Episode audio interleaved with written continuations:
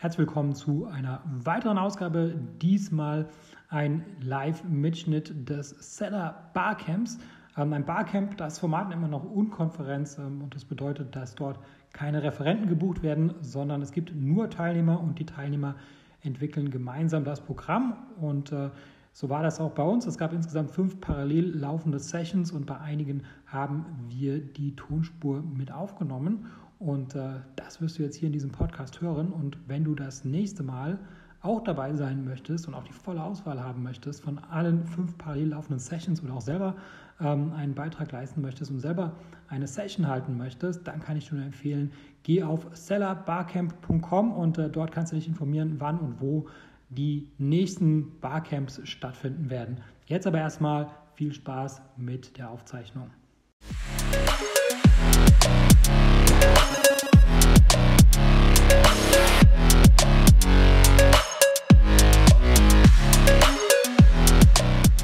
Gab natürlich sehr viele gute Veranstaltungen, aber ich würde sagen, jetzt in letzter Zeit war es definitiv äh, die beste.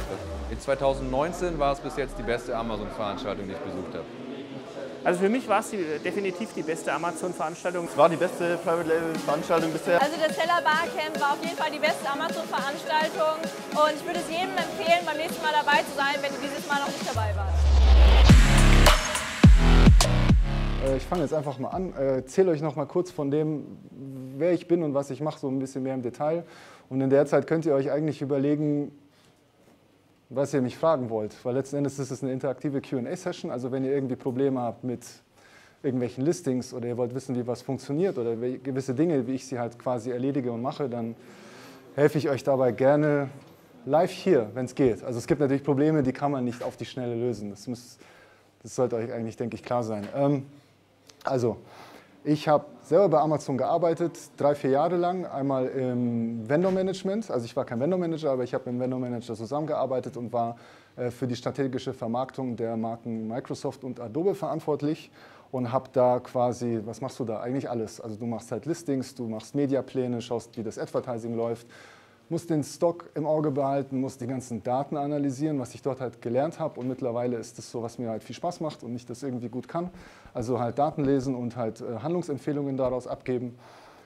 Ähm, das letzte Jahr habe ich im Advertising verbracht. Ähm, hat auch viel Spaß gemacht, aber ich bin halt kein Advertising-Werbung-Mensch. Das ist eine ganz andere Welt. Ich bin halt irgendwie, mag ich den Handel. Ähm, als ich dann dort raus war, war ich noch ein Jahr bei irgendeiner Suchmaschine und dann habe ich mich entschlossen, mich selbstständig zu machen. Das war vor vier Jahren. Und als vor vier Jahren quasi habe ich angefangen, zuerst, also ich wollte eigentlich was ganz anderes machen. Ich wollte so Digitalisierung machen, weil das so das Buzzword war, so KMUs dabei helfen, die kein Online-Geschäft haben, ihnen ein Online-Geschäft zu, wie heißt es, ja, zu konzipieren und ihnen dabei helfen, das aufzusetzen. Und ich habe da auch zwei Projekte gehabt, aber ich war mal auf einer Party und auf der Party, wie es Gott so wollte, habe ich jemanden vom Seller Service kennengelernt. Und äh, der meinte eigentlich so, ähm, bist du behindert? Äh, wieso, wieso machst du nicht das? Es gibt tausende Händler und keiner hilft denen. Also es war noch vor vier Jahren. Es gibt viele, die sowas machen wollen. Ähm, und so hat es angefangen. Ich habe am Anfang ein paar Workshops gegeben, um zu gucken, was ich so aus der Amazon-Zeit von mir noch kenne, ob das funktioniert und ob das auch Hand und Fuß hat, weil mir ist es da schon sehr wichtig, dass das, was ich verkaufe, beziehungsweise das, was ich so anbiete, dass ich das dann auch ein bisschen kann. Also ich bin auch sehr offen, wenn ich irgendetwas nicht weiß oder nicht kann, dann sage ich das auch. Und äh, naja, und daraus hat sich quasi jetzt das so entwickelt. Das mache ich jetzt so vier Jahre lang. Mittlerweile habe ich ein kleines Team äh, von vier Leuten, die mich unterstützen im Sinne von Listings, Controlling und so weiter. Und genau, wir beraten eigentlich Kunden. Wie sieht das aus? Äh, meine Kunden mittlerweile sind eigentlich ähm, relativ groß bis wirklich sehr, sehr groß, ähm, so in den letzten zwei Jahren. Und eigentlich schaut es so aus, ich mache so wie, ich bin halt in so einem Beraternetzwerk. Das sind viel, viel ältere Berater als ich und von denen lerne ich natürlich sehr viel.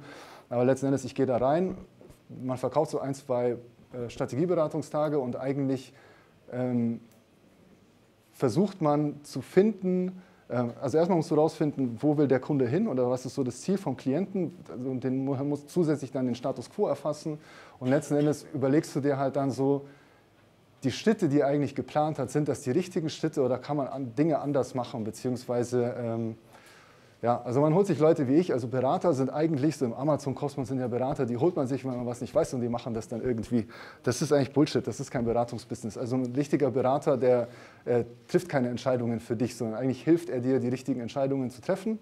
Und wenn du die dann getroffen hast, kann er dir natürlich irgendwie auch helfen, die umzusetzen. Und genau, und auf Basis dieser Beratungsphase entstehen dann halt Projekte, die ich dann halt mache. Also ich bin so gesehen dann auch keine Amazon-Agentur, auch wenn wir auch zum Beispiel Listings oder PPC machen. Aber dieses ganze Gesamtpaket, dieses Projekt an sich, was ja immer ein individuelles Ziel ist, das schaut halt immer im Detail eigentlich sehr anders aus. Also jeder Klient, mit dem wir zusammenarbeiten, ist so, klar, es geht um Amazon-Business und irgendwie muss es besser sein, aber die haben einfach ganz, ganz andere Probleme. Auch oft als ihr. Aber der Vorteil, weswegen ich euch jetzt hier auch so eingeladen habe, ist, ich sehe halt quasi Firmen von kleinen Private Labelern, die irgendwie groß werden, dann sehe ich Konzerne und ich begleite die halt so und letzten Endes weiß ich so, oder glaube zu wissen, man kann es nie wissen, aber wie vielleicht der nächste Schritt aussehen soll, um mit seinem Business zu skalieren und nach vorne zu kommen. Und das ist so eigentlich so mein Job, den ich so mache, den ich sehr mag, weil mich viele auch fragen, hey, warum handelst du nicht selber? Äh, das ist eine sehr gute Frage, ähm, aber es ist leicht zu beantworten. Ähm, ich kenne den Handel, ich weiß auch, wie er funktioniert, aber ich bin kein Händler, weil ne, äh, als Händler habt ihr leider Jobs, auf die ich überhaupt gar keinen Bock habe. Und äh, ich habe bei mir auch Sachen, die, auf die ich keinen Bock habe, aber die ich machen muss. Aber das grob, grob Konzept, also ich bin sehr froh, dass ich äh, Beratung jetzt machen kann, weil mir gefällt das eigentlich auch und ich denke mal, man kann nur gut sein, wenn es einem auch irgendwie Spaß macht. Alright, dann das, was wir hier machen, das habe ich so auch schon äh, mit Amazon zusammen gemacht in FBA-Lagern. Also die laden da irgendwie Händler ein zeigen denen das Lager. Ich durfte es nicht sehen. Ähm, ich, sag, ich musste in den Raum stehen und habe halt so QA-Sessions mit denen gemacht. Und das war eigentlich immer ganz cool, weil die brauchen so ein bisschen, um warm zu werden, aber eigentlich entwickelt sich, das, entwickelt sich eine ganz coole Dynamik. Und jetzt habe ich auch einen Laptop. Das bedeutet, wenn ich euch irgendwas zeigen sollte, wie ich was mache oder nicht mache, wenn er angeht, ich habe den nämlich schon ordentlich runtergeranzt, auch wenn es ein MacBook ist. Aber die sind nicht mehr so gut, wie sie immer waren. Alright. Ähm, hat jemand denn schon irgendetwas, was er von mir wissen will? Schieß los. Man kriegt ja einen Account Manager zu Weißt du da vielleicht irgendwie aus deiner Zeit eine Erfahrung, bei dem wechseln kann oder sowas? Oder wenn man da jemand kriegt, der einer bestimmten Größe der Deutsche steht oder weiß, wie ein Listing anzulegen wird? Also eigentlich bist du Vendor oder Seller? Nee, Seller. Okay, also eigentlich soll er ja deine Listings nicht anlegen. Nee, nee, aber also die, die, die wissen quasi weniger wie, wie ein FBA-Neuling. Das sind halt irgendwelche Inder, die, die haben vielleicht nicht gerade mal so ihr erstes Amazon-Produkt gekauft und wollen sich halt da, da, dazu bringen, USA zu machen oder so. Aber ich meine halt jemand, der, der, der wirklich hilft, wenn du mal gehijackt wirst oder irgend sowas. Das ist nicht ihr Job. Also ein Account Manager, so wie du es genau sagst, äh, neu bei Amazon. Das heißt, er kann gar nicht alles kennen. Der einzige Job ist eigentlich von ihm, dir Services anzudrehen. Weil, Also macht alles richtig. ja, es gibt. Das ist eigentlich seine Aufgabe. Ja. Und die, die es gut machen, die dürfen dann weiterziehen im Hause Amazon. Und das ist halt total schade, weil ich weiß, die Erwartungshaltung von außen ist natürlich, oh, ich kriege einen Account Manager. Übrigens bin ich so auch an diesen Job gekommen, äh, den ich ja jetzt quasi mache, weil die, diese Betreuung läuft ja nur ein Jahr. Und bei manchen ist es ja echt so, dass die echt in dem Jahr zu fliegen anfangen, was natürlich auf dem, im ersten Blick total geil ist, aber wenn dein Unternehmen zu fliegen anfängt, kann das auch äh, zu Problemen führen und zu ganz viel äh, Heulen und Zähneklappern, wenn dann irgendwie dann das Geld doch nicht mehr plötzlich so viel ist. Und ähm, dahingehend ähm, habe ich das so ein bisschen bekommen, aber das ist eigentlich nicht ihre Aufgabe. Klar, die verkaufen dir die Services und die helfen dir natürlich auch, aber letzten Endes sind das keine Experten in puncto Sourcing, Listing, PPC oder sonst was. Sondern die helfen dir eigentlich nur zu, zu zeigen, was du dir bei Amazon alles so kaufen kannst, um dein Business zu verbessern. Und du kannst dir nicht wechseln. Nee. Nee, geht nicht. Aber ich wundere, dass du einen Inder-Account Manager hast. Ich denke mal, Arno ist ein indischer Name. Arno. Ist Arno nicht ein deutscher Name? Ich, egal, ich glaube also ich glaub nicht, dass das ein Inder machen würde. Ja. Schieß. Äh, kann EU äh, Bilder in den Landessprachen bringen? Gibt es da Möglichkeiten? Ich kenne jetzt nur eine Möglichkeit bei einem äh, Variantenartikel, wenn man verschiedene Größen hat, aber nicht bei einem Variantenartikel, wenn man verschiedene Farben hat. Äh, warte mal, das waren zwei Fragen. Äh, du, du, bist, du bist Pan-EU, das heißt, du hast auf jedem europäischen Marktplatz dein Listing. Und, Genau. und du möchtest, dass die Bilder auf diesem Listing in jedem Land anders sind. Genau, wobei nur der Text anders sein soll, also in der jeweiligen Landessprache. Bildern mit Text drinnen. Ja, ich habe, also du willst andere Bilder. Also da musst du einen kleinen Hack machen. Das wird anders nicht funktionieren. Weil sobald du eine ASIN hast in allen Pan-EU-Ländern, wird er sich das von, wird er sich die Bilder von dem einziehen. Du kannst gar nicht äh, in jedem Land eigene Bilder hochladen. Das geht nicht. Du kannst den Parent lassen, dann geht's schon. Oder Seller Support teilweise. Parents sind wieder, das hatten wir vorhin in so einer Sessions. Parents ist ja an sich kein Produkt. Parent ist ein virtuelles Aber so kann Listing. man es hinmogeln, dass es funktioniert. Ja, ich, also ich würde es, wenn, wenn er es so haben will, ist sowieso eigentlich fast, ich weiß nicht, was du verkaufst, aber grundsätzlich kann ich dir später sagen, kannst du ein Pro Problem führen, für jedes Land eigene ERNs zu machen. Und wenn du in jedem Land eine eigene ERN hast, hast du auch ein eigenes Listing in jedem Land. Aber dann hast du auch andere FNSKUs und dann gibt es hier bei FBA Probleme. Ja, Dann der, brauchst du einen Lagerbestand für alle Länder. ja, hast, genau, den brauchst du, ja. Also das ist mehr Aufwand, ja, aber wenn ihm das wichtig ist, ist. Aber auf der anderen Seite solltest du relativ groß werden und in irgendeinem Land passieren gewisse Dinge, äh, dann ist nur ein Listing weg und nicht alle. Also sollte jetzt äh, deine, verstehst du, weil sollte deine ASIN ges- gesperrt werden, dann ist sie überall gesperrt. Und wenn du die Produkte aufsplittest und nur das französische Listing gesperrt wird, dann ist nur das französische Listing gesperrt. Und das müsste man auf dem deutschen Marktplatz hochladen, oder? Ja gut, du, du musst halt oben im Dropdown natürlich dein ähm, Marketplace wählen, den du gerade bearbeiten willst. In Seller Central oben, ja, ich gehe jetzt noch nicht rein, ähm, außer bei uns, nur deswegen gehe ich nicht rein. Also du kannst oben im Dropdown das Land wählen und da musst du dann die Listings einzeln bearbeiten. Wenn ich in Deutschland gesperrt werde, bin ich nicht automatisch überall gesperrt. Doch. Ja, ganz. Ja, aber wenn eine ASIN gesperrt ist, ist die ASIN gesperrt. Also du kannst ja zum Beispiel wegen einem Shipment-Verstoß Ja, das stimmt, stimmt. Wenn du Glück hast, sagen wir es so, bist du nicht in jedem Land gesperrt, aber wenn du Pech hast, bist du in jedem Land gesperrt, ja. Es kommt auf den Verstoß an, so wie er es schon sagt. Also ich bin übrigens kein Experte für Sperrung. Da haben wir einen eigenen Kollegen, den wir anhauen. Oder Entsperrung, genau. Ich kann, ich kann natürlich andere Accounts zerschießen und sperren, ja klar, mache ich auch voll gerne. Nein, mach ich nicht, frag mich auch nicht danach.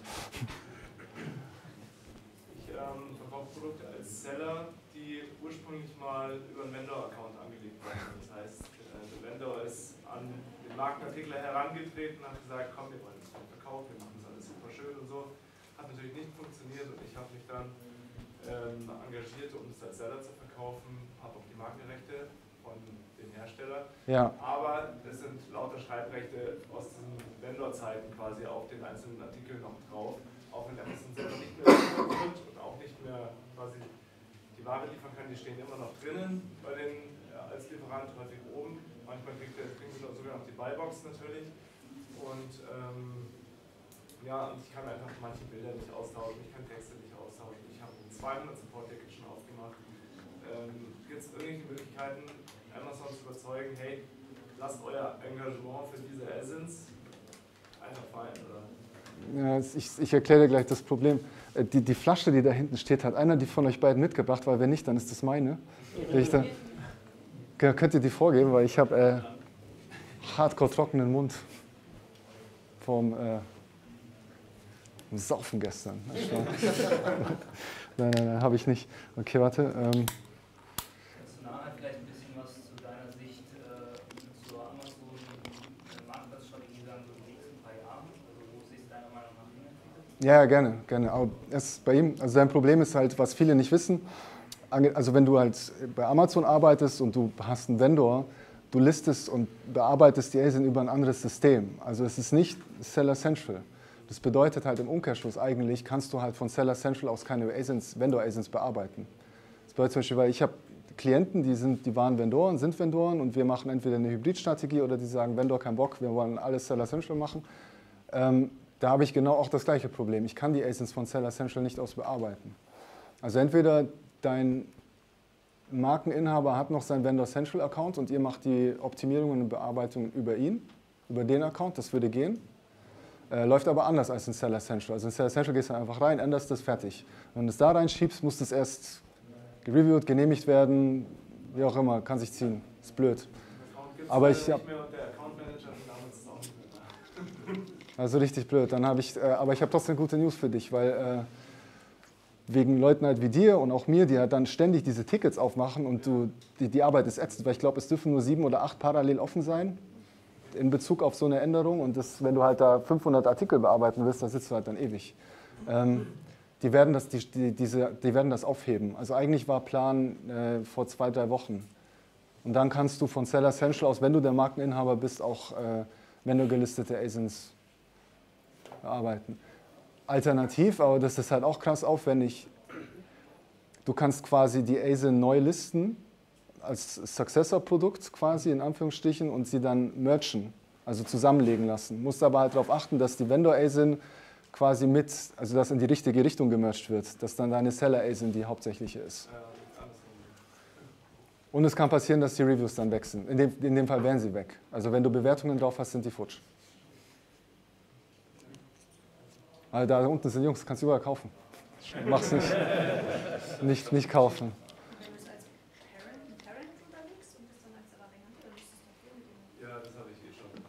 Das ist auch schwierig, Parent ASIN, äh, Vendor ASINs in a Variation mit Seller ASINs zusammen. Also das, bei gewissen Produkten wäre das eine ziemlich coole Idee, das zu machen, aber... ich als Seller habe und drunter liegt noch die, das Vendor-Produkt sozusagen unter einer, einer Parent und dann habe ich die Reviews eingeregelt sozusagen. Ja, klar. Aber es ist grundsätzlich in vielen Dingen auch schwierig. Also leider ist das ein, ein krasses Problem, aber das lösen die hoffentlich bald. Wie sieht aktuell mit den Umvermietungen aus, von Einzelunternehmern zu GmbH? Gibt es immer noch Probleme, wenn man das macht? Also die Probleme, die immer überall so... Ähm, du kennst Chris McGabe, ne? Kennt ihr Chris McGabe? Äh, der ist... Ja, der war auch bei Amazon und ist jetzt auch quasi... Ähm, also der macht Account-Entsperrungen und ASIN-Entsperrungen. Und mit dem habe ich ein bisschen zusammengearbeitet, ihn noch kennengelernt, war ein bisschen hier Bierchen trinken und der hat mir viele, viele interessante Sachen erzählt, weil der war wie du das denken kannst, bei diesem Entsperrungsteam und hat halt Accounts entsperrt. Übrigens ist das sehr klein. Man denkt sich immer, also es machen sehr, sehr wenige, und, aber die sind auf der ganzen Welt quasi verteilt. Aber das machen wenige und die findest du nicht raus. Aber das, wenn du jetzt eine, eine Umfirmierung machst und solche Geschichten, der Hintergrund, warum Amazon da so picky ist, ist halt, dass ähm, ist halt einfach so, dass Amazon, was Geldwäsche angeht, eine sehr beliebte Anlaufstelle ist. Und wenn die diese Mechanismen nicht drin hätten, dann wäre das für gewisse Leute, die nicht so cool sind, sehr leicht einfach äh, einen Haufen Geld zu waschen über den Marktplatz. Und das wollen die nicht. Und deswegen musst du immer leider das ankündigen, sagen, hey, wir machen folgende Änderungen aus dem und dem Grund. Sagt uns bitte, was wir tun sollen. Und dann ähm, befolgst du einfach die Schritte, die, die dir das, wie sie dir das sagen. Und am besten mach noch einen Screenshot von der Nachricht, von dem die dir geschickt haben, mit der Anleitung. Ansonsten Jeff schreibt, oder? Ja. Du änderst nicht die Gesellschaft auch. Also wir hatten diese Diskussion kürzlich vor lang, wirklich lang und breit, dass du sagst, du bleibst Einzelunternehmen, bleibt dein Seller-Account und du hängst eine GmbH dahinter oder so und fungierst quasi als deine GmbH ist der Großhändler, Importeur, sonst irgendwas und du gehst für dein Einzelunternehmen raus und lässt dir dann einfach ein Prozent vom Umsatz stehen oder ähnliches. Also man könnte den ganzen Stress umgehen. Indem du einfach noch, du sagst, ich habe jetzt einen Seller-Account quasi und der Lieferant ist halt ein anderer und du fängst an, deine, quasi deine Einkommen zu verschieben, dann ist das total easy, du hast keinen Stress, du hast keinen Verdienstausfall. Halte ich für die einfachste ist Nur der das ist, von der ASIN? Wer ist der dann? Du schreibst die ASIN-Rechte dann auf die nee, nee, du bist nur der eine. Du bleibst, du bleibst im gleichen Seller-Account quasi, den du, den du aktuell auch hast Ja. und sagst, ich will jetzt einen Partner reinholen. Ich will jetzt eine GmbH gründen oder sonst irgendwas und bin jetzt Einzelunternehmer. Dann bleibt der Verkäufer der Einzelunternehmer Ja. und du gründest eine GmbH oder so, die halt dann Produkte importiert, Markenrechte hat oder sonst irgendwas und du kaufst quasi als Einzelunternehmer bei deiner GmbH ein und lässt dir halt noch ein bisschen Gewinn stehen. Relativ easy. Ähm, Aber so wie schaut es steuerlich aus? Das musst dir halt Rechnungen schreiben. Ich Ja, du musst Ja. halt Rechnungen hin und her schreiben und sonst irgendwas. Das muss natürlich Ja, aber bei alles jedes Mal, wenn, wenn Geld zwischen Firma und Firma wandert, dann hält, hält halt das Finanzamt die Hand auf. Nee, tut's nicht. Im Endeffekt ist es ja so, dass du bist dein eigener Händler. Also wenn ich jetzt sage, ich will bei einem ganz normalen Großhändler einkaufen oder sonst irgendwas, dann muss ich auch dem sein Geld überweisen und behalte halt die Marge bei mir. Und so ist es das Gleiche, wenn die Kapitalgesellschaft meine eigene ist, ähm, dann kaufe ich halt bei meiner Kapitalgesellschaft ein. Ich habe doppelte Buchführung. Ja, ja, klar, du hast mehr Aufwand, aber du hast kein Risiko. Und im Zweifelsfall ist es so, wenn dir dein Einzelunternehmen, warum auch immer, zum Beispiel wegbricht, äh, kannst du immer noch sagen, äh, ich nehme jetzt die GmbH und gehe mit der und mache einen Seller-Account. Aber die GmbH braucht auch einen Einzelzugang zum Seller Central. Im ersten Moment ja nicht. Ja, aber du haftest ja voll als Einzelunternehmer. Ja, aber wenn ich nur ja Händler bin, ist doch völlig egal. Nein, weil wenn du das Produkt in, den- in den Markt wirfst, bist du nach dem Produkthaftungsgesetz voll in der Haftung drin. Also das ist, dann, dann nimmst du ja, dann machst du es ja nur aus steuerlichen Gründen und nicht aus, aus, aus Risikogründen. Nein, du bist, du bist weder Inverkehrbringer der Ware als Einzelunternehmer. Inverkehrbringer der Ware ist die GmbH. Die GmbH kauft in China ein. Die GmbH importiert und die ist Inverkehrbringer der Ware in Europa. Und die ist dafür haftbar. Du als Einzelunternehmer kaufst ein bei der GmbH und verkaufst das Du Produkt. bringst den Verkehr. Das Problem ist, dass du der Vertragspartner von einer Person bist und du bringst den Verkehr. Meines Wissens nach bist du dann nach dem Produkthaftungsgesetz wirst du behandelt wie ein Hersteller. Die GmbH in Europa, also kauft Ja, in. Deutschland ein. Ja, aber dann musst du ja, dann gibst du ja theoretisch deine Haftung dir nur weiter an die GmbH. Dann Genau. haftest du voll, aber deine GmbH mit 25.000, das bringt dir gleich null. Nee, nee, nee. Die GmbH importiert und ist deswegen Inverkehrbringer und haftet voll. Du kaufst einfach nur bei deiner GmbH ein. Okay, und verkaufst es dann und weiter. verkaufst es dann weiter. Dann hast du nämlich nicht das Problem, dass dir dein Account gesperrt wird, dass irgendeiner sagt, ich mache hier irgendwelchen Schwachsinn, sonst irgendwas, sondern du hast eine Importgesellschaft. Und wenn das jetzt mal weiterstehen, Stichwort Produkthaftung, dann geht die GmbH baden. Nee, weil- nee, dann gehst du als. Da gehst du als Einzelunternehmer. Nein, Dann gehst du auch als Einzelunternehmer baden, weil du verkaufst ja an dich. Da musst du dann auch aufpassen, wenn du jetzt sagst, okay, du verkaufst dich ein bisschen teurer, dann ist ja auch unter wiederum Geldwäsche, weil du dann hin und her switchen. Nee, das ist- dann ist her, Also das ist, glaube ich, Ich glaube, das das, mit den das. Berechtigten aus. Die müssen ja alle angegeben werden. Auch die stillen Teilhaber in der GmbH. Ja, das ist ja jetzt nicht gar nicht das Problem eigentlich. Das Ja, Problem aber ist ja ja, würde ja das umgehen. Also ich habe ja zum Beispiel manchmal den Fall, dass Leute nicht da nicht auftauchen wollen. Ja, Und so könnte ich es ja ganz easy umgehen. Nee, kannst du ja nicht, weil in der in der GmbH wird es ja eben schon. Ja, aber nicht bei Amazon. Ja gut, das weiß ich jetzt nicht. Aber im, im, im Handelsregister bist du ja dann drin. Mit über die GmbH. Aber nicht der stille Teilhaber. Ja, richtig. Also es funktioniert. Cool, das Die ist mich schon gelohnt, hierher zu Die steuerlichen Details, man muss natürlich steuerlich auf, aufpassen. Die steuerlichen Details muss man klären, aber vom Prinzip ist es so, ich meine, das ist auch völlig normal. Unternehmen gründen Gesellschaften aus Haftungsgründen, dass sie sagen, entweder ähm, gewisse Produktlinien oder ähnliches. Da habe ich fünf Unternehmen, die entsprechende Artikel importieren, herstellen, sonst irgendwas. Dass im Zweifelsfall nur eine Business Unit quasi den Bach runtergeht, wenn irgendwas ist. Dann habe ich trotzdem noch andere Unternehmen. Und du bist ein ganz normaler Händler. Und wenn du es dann wasserdicht machen willst, dann sagst du, okay, ich kaufe halt nicht nur bei meiner eigenen Firma ein, sondern ich nehme halt noch ein bisschen Handelsartikel oder sonst irgendwas und ich kaufe bei dem, dem und dem Großhändler ein.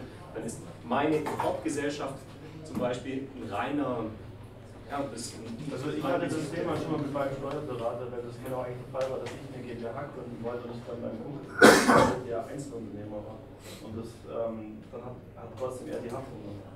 Also Meines Erachtens nach ist das auch so. Weil es in Verkehr bringen, du müsstest das dann, wenn du die GmbH hast zum Import, müsstest du es mehreren Menschen verkaufen, weil der Inverkehrbringer bist sonst du als Einzelunternehmer, wenn es das du von der GmbH kaufst, weil vorher niemand dran kann.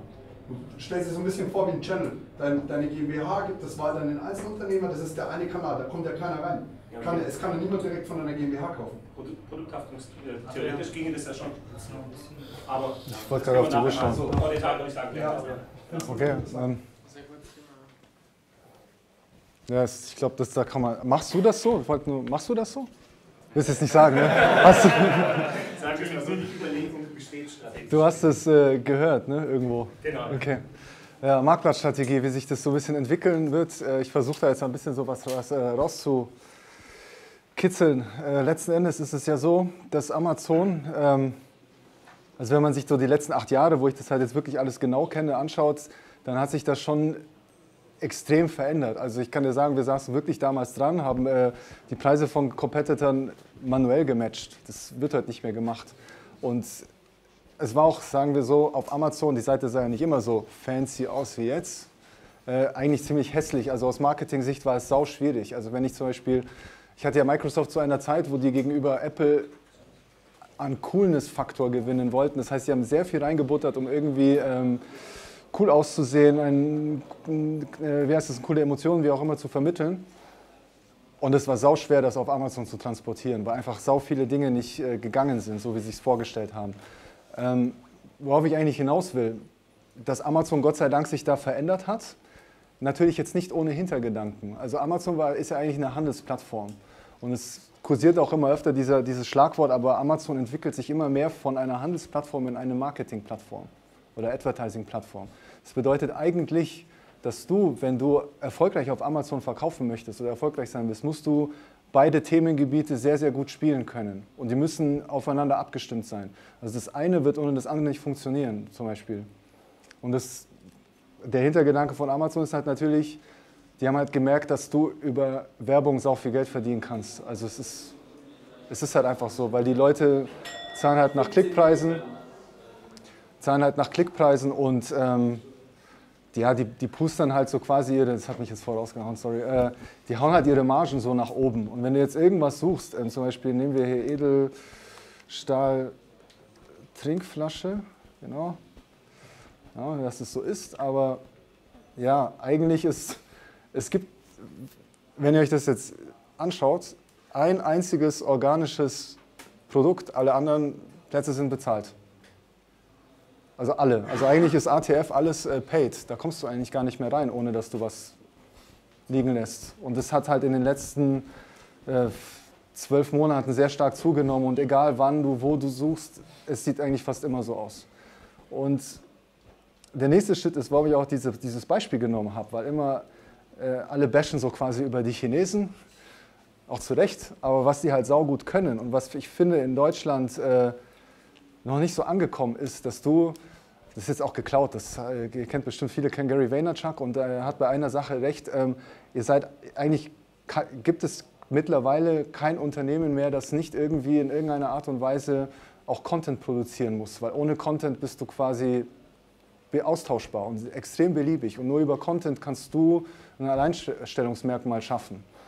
Und was ja die Chinesen, jetzt kommt so ein bisschen äh, SEO-Basics, aber was die Chinesen saugut erkannt haben, ist halt, und es gab halt auch ähm, eine Studie, also Amazon trackt natürlich auch immer, wie die Seiten funktionieren. Und ähm, es ist halt so, weil alle optimieren immer Titel und wollen äh, schön viele Bewertungen. Ähm, wenn man sich halt zum Beispiel anguckt wegen den Bewertungen, nur ganz kurz hier, der, das erste organische hat 1200, okay, fair enough. Der dritte hat 675, aber der zweite hat gerade mal 127. Also ist die Anzahl der Bewertungen schon mal völlig egal. Ähm, dann, was ich euch nur ganz kurz noch zeigen möchte, weil das auch viele immer nicht, nicht checken, wenn ihr viel Geld auf Amazon verdienen wollt, ähm, genau, dann legen wir mal los. Also, wir haben hier das Keyword Edelstahl Trinkflasche, dann haben wir, ähm, ach komm, ich bin jetzt mal, machen wir die Trinkflasche und dann machen wir hier, äh,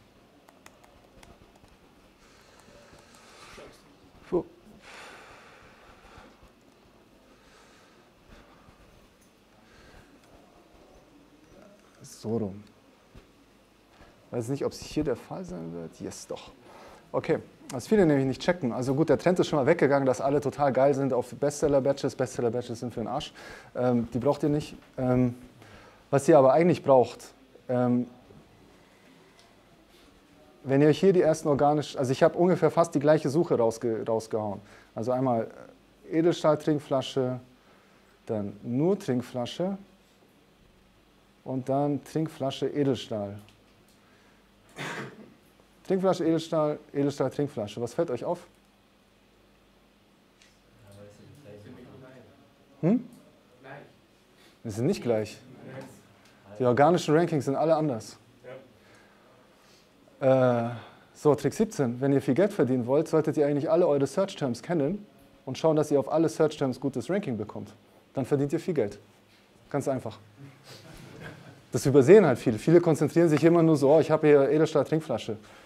Organic Ranking 1. Und hier ist aber ein anderer. Und dann gibt es halt noch verschiedene Tools, wo ihr natürlich auswerten könnt, wie ungefähr die Reichweite ist. Die Zahlen sind nicht mehr aktuell, weil die Schnittstelle ist zu. Aber letzten Endes so funktioniert ein bisschen SEO. Okay? Ihr braucht eigentlich. Oh. Ich nutze viele Tools. Keine Ahnung. Also was gerade wirklich gut ist und ich das auch oft nutze und ich, ich sage es jetzt einfach, also ich werde auch nicht von denen bezahlt, ich kenne die auch nicht, aber Helium 10 ist sehr gut. Kann sehr viel. Merchant Words. Nutze ich auch, ist auch gut. Ja. Aber bei Merchant Words hast du halt den Nachteil, ähm, es ist dann nur auf diese eine kleine Funktion beschränkt. Aber was bei Merchant Words sehr geil ist, komm, wir machen das jetzt mal auf. Aber ich, ich verliere den Faden, warte mal ganz kurz. Noch ganz kurz äh, wegen, wegen äh, wie sich das entwickelt. Ich habe die hier aufgenommen, weil ich nehme jetzt mal diese 720 Degree. Die machen das wirklich sehr, sehr gut und ich lüge euch nicht an. Ach komm, das ist jetzt ein anderer. ne? Ist aber nicht er. Egal. Ich weiß, dass das Produkt einem Chinesen gehört, ist ja wurscht.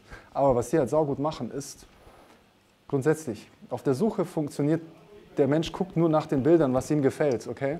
Das heißt, der zweite Schritt im SEO, abgesehen von den Rankings, die ihr euch holen wollt, ist, ihr braucht ein Produktbild, das sich von den anderen irgendwie absetzt. Also hier wird es natürlich hart umkämpft, aber wenn, wenn ich...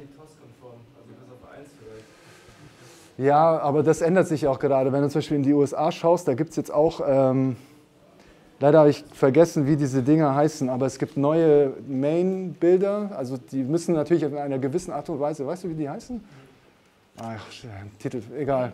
Ähm, doch, es, es, es, wird mehr und mehr erlaubt, aber es, es muss in einem gewissen Rahmen sein. Ja, es stimmt, die sind nicht titelkonform, aber ich finde jetzt zum Beispiel, das Wasser ist nicht so schlimm und letzten Endes sollte dir das, die werden dir die ASIN nicht sperren, die killen dir ja nur das Bild, da musst du ja etwas Neues überlegen. Aber hauptsächlich funktioniert die Suche über den Bild, über das Bild und den Preis. Also der Kunde sucht sich aus, was ihm irgendwie optisch gut gefällt und äh, hier das Wasser, das spritzt schön, das gefällt mir und Preis ist auch in der Range, was ich ausgeben wollte, dann klicke ich. Dann, Was meinst du mit Content, was die Chinesen gut machen? Das sei das mit den Bildern oder? Ja, die haben sa saugute Bilder. Deutsche haben, ich sage ganz ehrlich, das sind richtige Scheißbilder. Also wenn ein Deu- ein deutscher Produktfotograf äh, rantanzt, dann kommt er her, dann nimmt das, äh, das, das Produkt, fotografiert es von vorne, von hinten, von der Seite, wenn er Zeit hat, von oben und von unten noch und dann war es das. Das ist kein Verkaufen. Das ist, äh, das, was ich euch jetzt zeigen werde, würde, werd gleich, ist verglichen damit ziemlich Schrott. Weil, wenn der Kunde dann auf der Seite ist, da habt ihr ihn ja schon eigentlich schon fa- quasi fast gewonnen, dann arbeiten alle wie die Kaninchen und fleißigen Kanickel an diesem Text hier und der muss total geil sein. Und der Titel auch, ist auch stimmt, weil es ist halt natürlich äh, ein Ranking-Faktor, also der Algorithmus schaut schon nach den Sachen, aber der Algorithmus verkauft nicht deine Ware, okay? Weil der Kunde, der guckt sich als erstes die Bilder an. Beobachtet euch mal selber, wie ihr auf Amazon einkauft. Und was die saugut machen, ist zum Beispiel, die fangen halt in den Bildern an, schon das Produkt zu verkaufen. Und ich habe, ähm, was mir immer auffällt, wenn ich mit Klienten zusammenarbeite, die einen stationären Laden haben, die, erzähl, die erklären dir ihr Produkt ganz anders. Du merkst einfach, dass die wirklich im Geschäft stehen und ihr Produkt jemand anderen verkaufen müssen. Und wenn du das in Bilder packst, so wie die das hier machen, dann hast du definitiv gegenüber einen anderen Vorteil. Und die gehen ja schon sauweit. Also sie erzählen hier, haben hier so Lifestyle-Fotos, ist ja auch in Ordnung.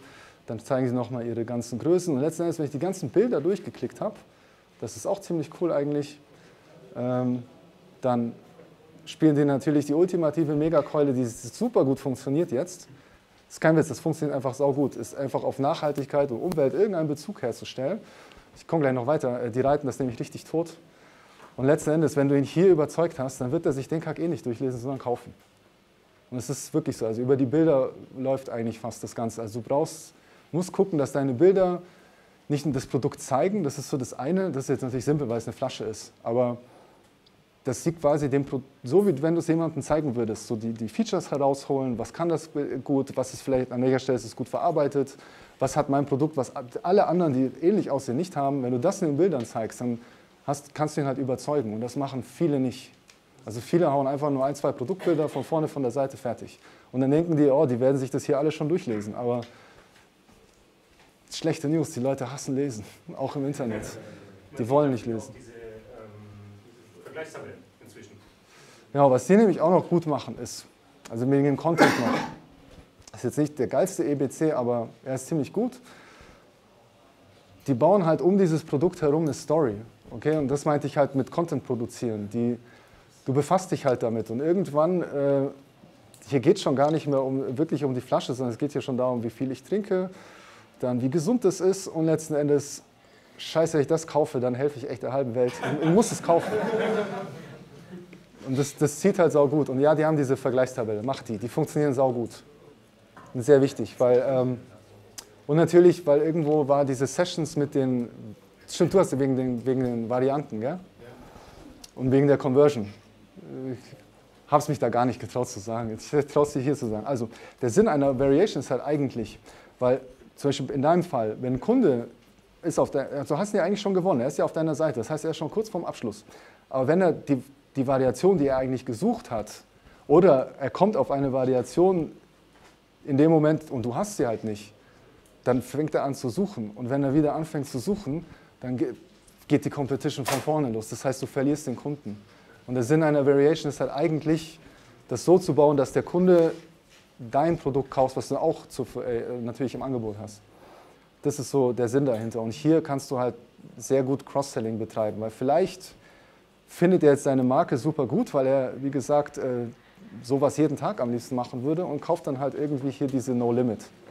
Oder er wird verunsichert von der Vielzahl der Angebote und äh, denkt sich dann, ah, vielleicht gibt es ja doch noch einen, der könnte noch besser sein, wenn man zu viel hat. Wo meinst du, ist da die Grenze?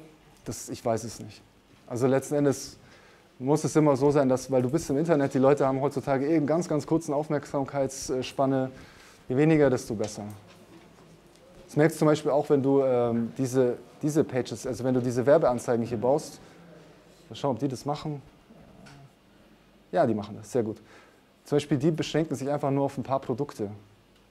Zum Beispiel hier weiß ich, dass so ungefähr so zwischen 8 und 12 ist eigentlich okay. Besser weniger. Macht, dafür baust du halt dann mehr Sponsored Brands, Kampagnen. Aber da ist es so, wenn der Kunde hier zu scrollen anfängt und dann plötzlich 50 Flaschen vor sich hat, dann bin ich auch überfordert. Dann schaue ich lieber woanders und überlege mir, was ich noch eingeben kann. Genau. Äh,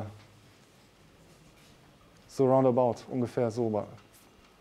Finde ich, funktioniert das auf Amazon. äh, okay, habt ihr noch Fragen? Hat das deine Frage so ein bisschen beantwortet?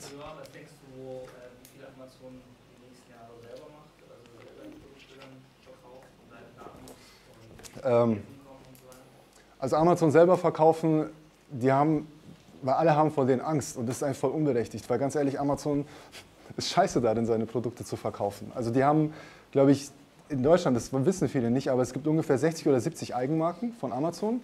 Und wenn du die mal analysierst, die sind Schrott. Die Listings sind nicht gut, warum auch immer das nicht gut gemacht wird. Die Produkte haben keine gute Qualität, so gewinnst du sowieso nicht.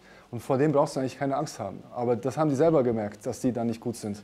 Und haben jetzt das verändert. Die machen, haben jetzt dieses, ähm, die stellen ja irgendwo unsere Marken vor. Und es gibt hier bestimmt auch Leute, wo Amazon äh, angerufen hat und gefragt hat, hey, äh, willst du nicht Produkte für uns herstellen und verkaufen? Du kannst das anscheinend ziemlich gut. So werden die das machen. Also die werden sich die großen, guten Player, was heißt rausziehen? Die suchen die sich aus und versuchen die zu überzeugen, ihre Marken oder eine eigene Marke exklusiv an sie zu verkaufen und das zu machen. Das ist auch ein zweischneidiges Schwert, weil A, gibt es die Marke nur auf Amazon, das ist schon mal schlecht, die ist dann halt quasi eigentlich wertlos. Also ich habe schlechte News für die, die denken, Marken nur auf Amazon zu verkaufen ist geil. Eine Marke funktioniert so nicht, also die muss überall präsent sein. Eine Marke auf Amazon ist einfach eigentlich nichts, das ist nur ein Verkaufskanal.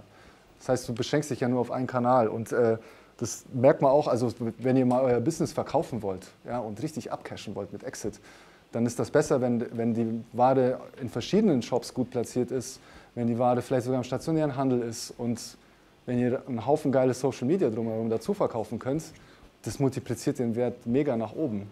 Und ihr werdet krass enttäuscht sein, wie wenig eigentlich so ein geiles Amazon-Marken-Dingsbums wert ist. Das ist Was ist erschreckend. wert, Viel zu wenig. Ich, darf, ich kann auch nicht sagen, aber ich habe das schon mitgekriegt, dass welche ihre Sachen verkaufen wollten und der und es waren gute Marken. Und die Preise, die da aufgerufen worden sind, Die Umsätze ungefähr, wie, wie viel Umsätze haben die gemacht? Eine Million und so 500.000 verkauft? ein paar Millionen Umsatz und die Marke wollte, der eine, der es kaufen wollte, wollte 800.000 Euro dafür bezahlen.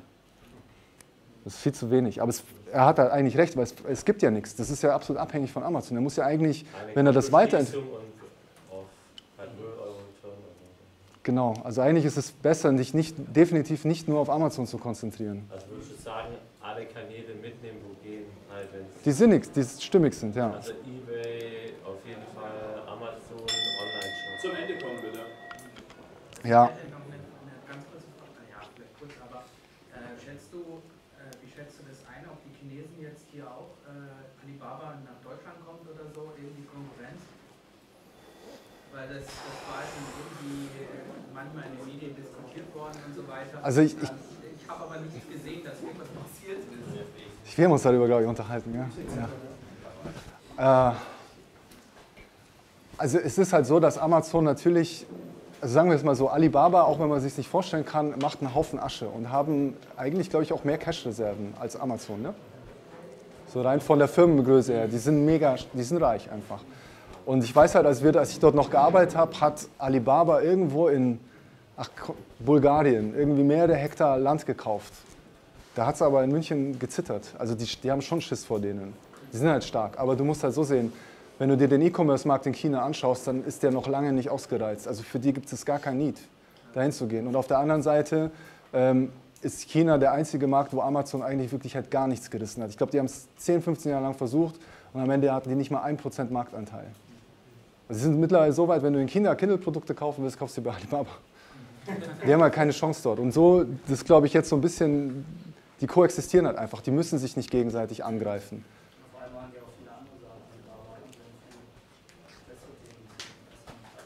Ja die machen, ja genau, die machen ja zum Beispiel diese selbstfahrenden Autos, die haben einen eigenen Messenger-Dienst und wie auch immer.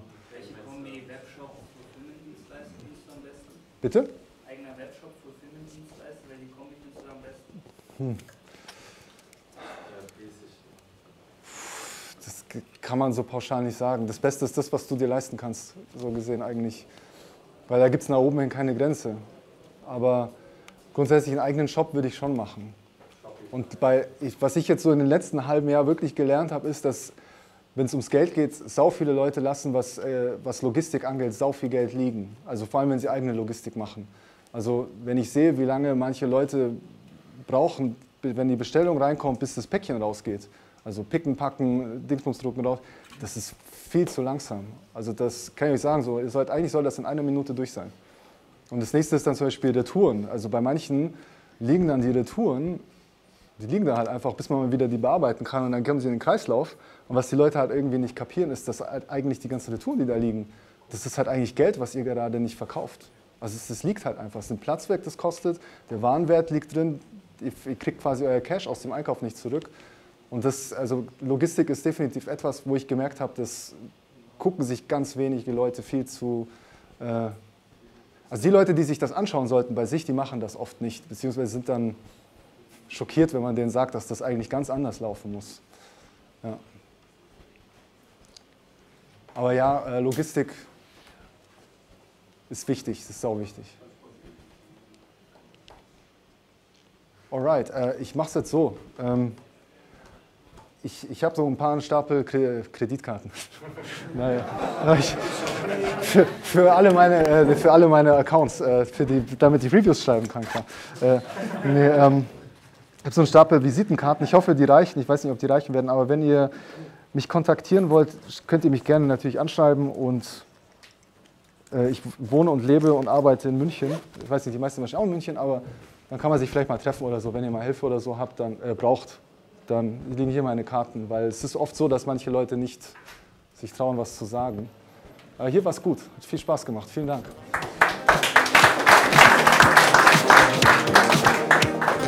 Ich hoffe, diese Episode war für dich hilfreich und konnte dich in deinem Business ein wenig weiterbringen.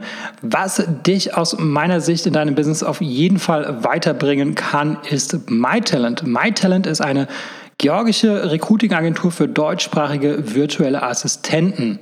Virtuelle Assistenten sind ortsunabhängige Mitarbeiter für wiederholbare Tätigkeiten wie beispielsweise Support oder Recherche oder auch das Kontaktieren von Influencern. Das sind alles Tätigkeiten, äh, die sind arbeitsintensiv und die solltest du als äh, Unternehmer nicht unbedingt selber machen und äh, dafür eignen sich generell virtuelle Assistenten.